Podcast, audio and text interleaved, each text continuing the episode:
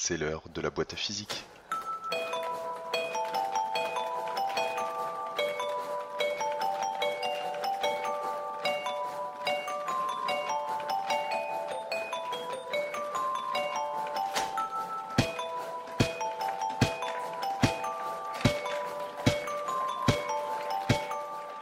Bonjour à tous et bienvenue dans cette première boîte à physique. Alors, c'est la première fois et comme toutes les premières fois, il faut y aller doucement. Je vais donc commencer par vous expliquer le concept de l'émission. Euh, Dans la ville, il y a plusieurs choses que j'aime, mais il y en a une qui requiert plus particulièrement mon attention, c'est la physique. J'ai souhaité vous faire partager mon attrait pour ce domaine et j'ai décidé d'en faire un podcast. Plutôt que de faire un simple cours de physique audio, j'ai voulu y ajouter un soupçon des autres domaines que j'affectionne particulièrement. Dans chaque émission, je partirai donc d'une chanson, d'une musique de film, de jeux vidéo, d'un dialogue, etc. Que sais-je encore? Et je développerai à partir de ces différents médias un concept physique que je tenterai d'expliquer avec des mots simples, que je tenterai de vulgariser. Je dis bien tenter, puisque faire de la physique purement descriptive, c'est déjà un challenge en soi. Ne quasiment pas utiliser d'équations, c'en est un autre. Mais le principe de la radio étant qu'il n'y a pas d'image, faire de la physique sans montrer de schéma ou de dessin, ça commence à sérieusement compliquer notre affaire. Mais bon, on va tenter, et puis ben, n'hésitez pas à me dire dans les commentaires ce que vous en pensez. Pour cette première émission, j'ai choisi une chanson de James Delec, rappeur de la scène dite alternative, dont font également partie euh, des groupes et collectifs tels que TTC, Zwinkels, La Caution ou encore le Club des Sept. Cette chanson s'appelle Sonate pour une gouttelette et on peut la retrouver sur l'album Le Cri du Papillon, sorti en 2007 sur le label Tôt ou Tard. Alors c'est parti, tout de suite, c'est James Delec dans la boîte à physique.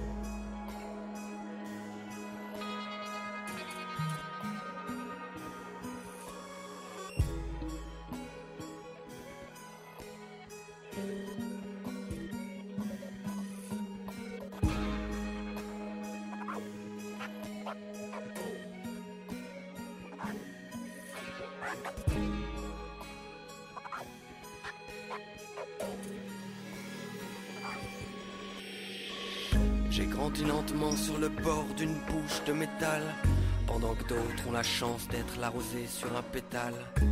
Personne ne prend conscience de mon réel. J'ai dans le corps toutes les couleurs de l'arc-en-ciel. Je sens qu'il va falloir que je m'élance. Je laisse derrière tous mes souvenirs d'enfance. Plus je grandis et plus j'ai le vertige de la vie.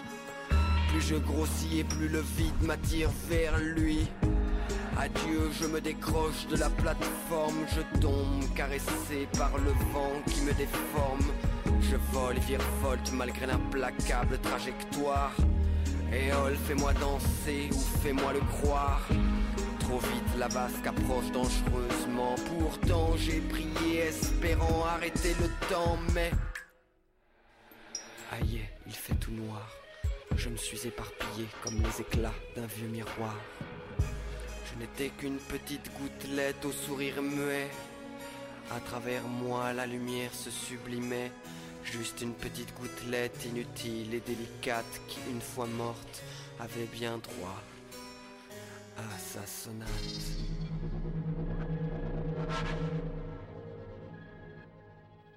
À travers cette chanson, Monsieur Delec nous dépeint la vie d'une goutte, qui naît sur une bouche de métal, grandit, grossit, et puis qui, inexorablement attirée par la gravité, finit par se détacher et tombe.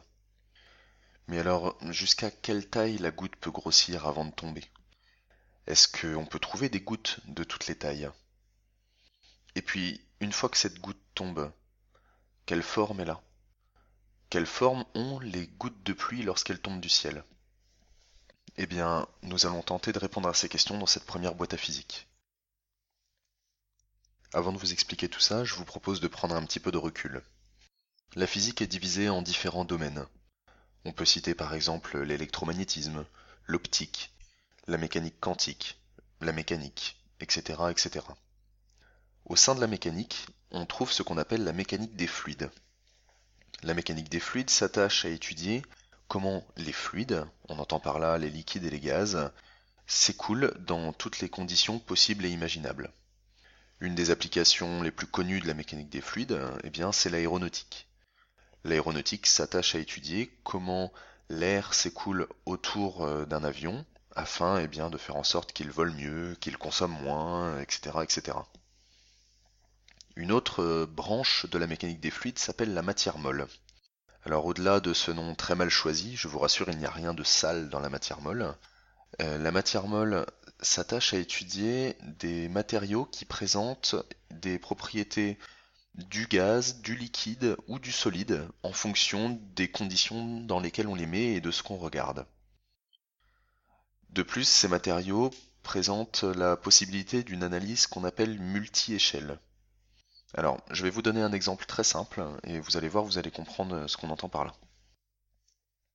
Le matériau caractéristique de la matière molle, c'est la mousse. La mousse, c'est une assemblée de bulles. Ces bulles contiennent du gaz et ce gaz est entouré par un film liquide. Une mousse contient au moins 95% de gaz. Donc a priori, de ce point de vue-là, elle elle adopterait plutôt le comportement d'un gaz et les propriétés d'un gaz. Maintenant, quand vous êtes dans votre bain et que vous prenez de la mousse dans vos mains, elle ne bouge pas, elle garde sa forme. De ce point de vue-là, la mousse c'est plutôt un solide. Enfin, si vous faites glisser ce paquet de mousse entre vos mains, eh bien la mousse, euh, cette fois-ci, a plutôt tendance à s'écouler. Et de ce point de vue-là, la mousse c'est plutôt un liquide. Donc vous voyez que en fonction du comportement en fonction du traitement qu'on fait subir à notre échantillon de mousse, eh bien, on observe des comportements tout à fait différents. Qu'est-ce qu'on entend par multi-échelle? Zoomons très fortement sur notre paquet de mousse. On en arrive à un point où on n'observe plus qu'une bulle seule. On peut étudier euh, comment cette bulle se comporte, quelle est sa forme, comment se comporte le fluide dans le film liquide qui entoure le gaz. Si on dézoome un petit peu euh, de, cette bulle unique, on en arrive à observer une assemblée de bulles. Et on va pouvoir observer eh bien, comment ces bulles communiquent entre elles, comment elles échangent du gaz, comment elles se déplacent l'une par rapport à l'autre, comment elles sont accrochées.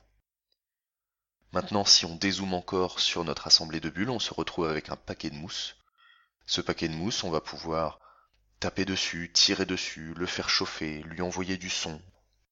Donc vous voyez qu'en fonction euh, de l'échelle à laquelle on se place, du niveau de zoom qu'on adopte, on va euh, pouvoir étudier des choses complètement différentes et observer des comportements totalement différents.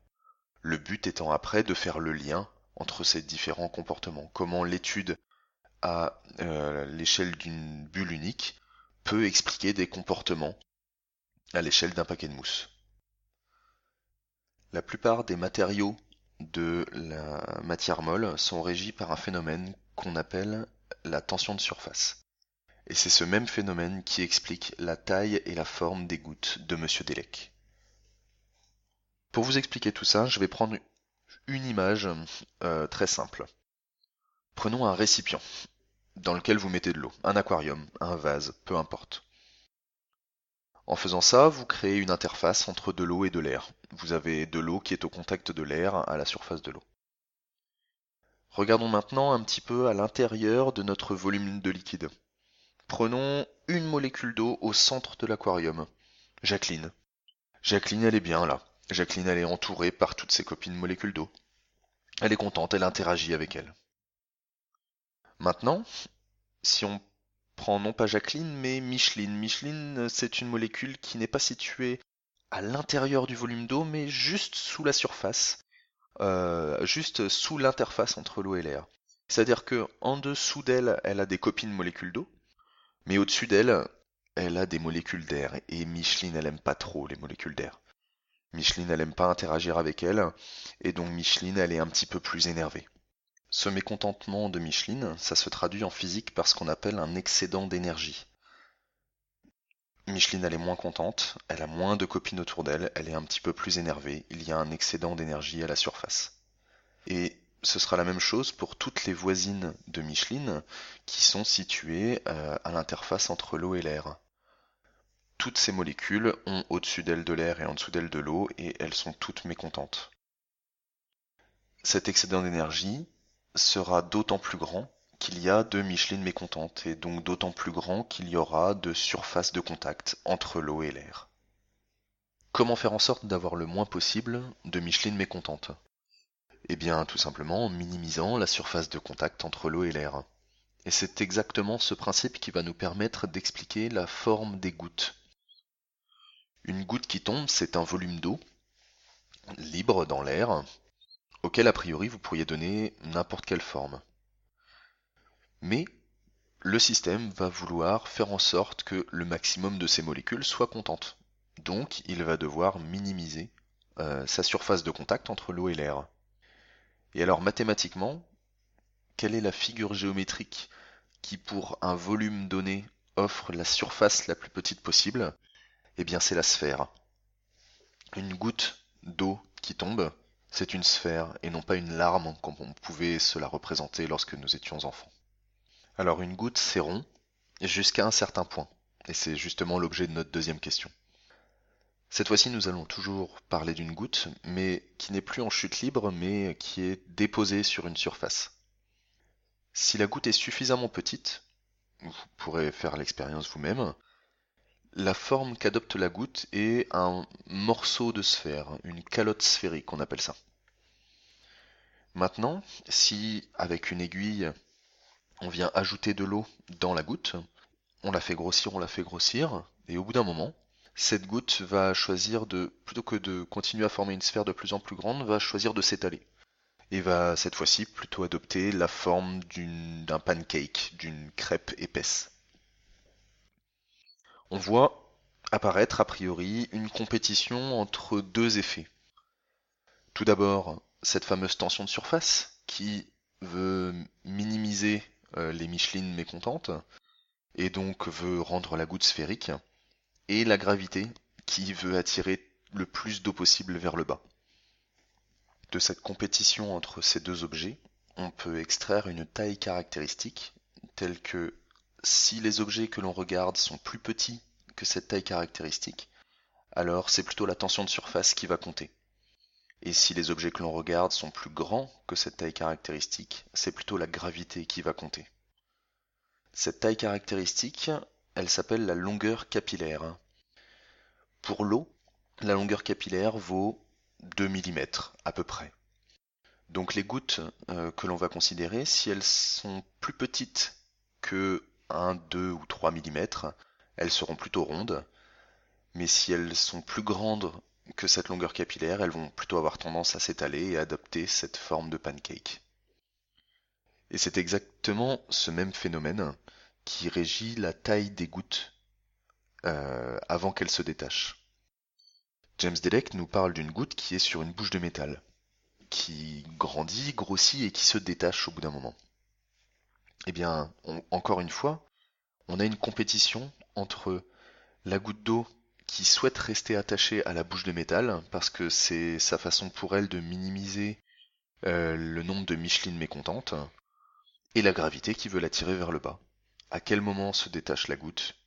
À peu près à la longueur capillaire. Donc les gouttes d'eau qui se détachent des bouches de métro font quelques millimètres euh, de longueur. Avant de conclure, laissez-moi vous donner deux, trois exemples d'observation ou d'utilisation de la tension de surface. Je ne sais pas si vous avez déjà vu à la surface des marais, des étangs, en fait des, des eaux stagnantes, des sortes d'araignées d'eau qu'on appelle des gérisses. Ces araignées flottent grâce à la tension de surface. Alors pourquoi? Si le géris flotte, c'est qu'une force l'empêche de couler. Quelle est l'origine de la force? Eh bien, le Géris n'a absolument pas besoin d'être un Jedi. Lorsque le Géris dépose sa patte à la surface de l'eau, il la déforme.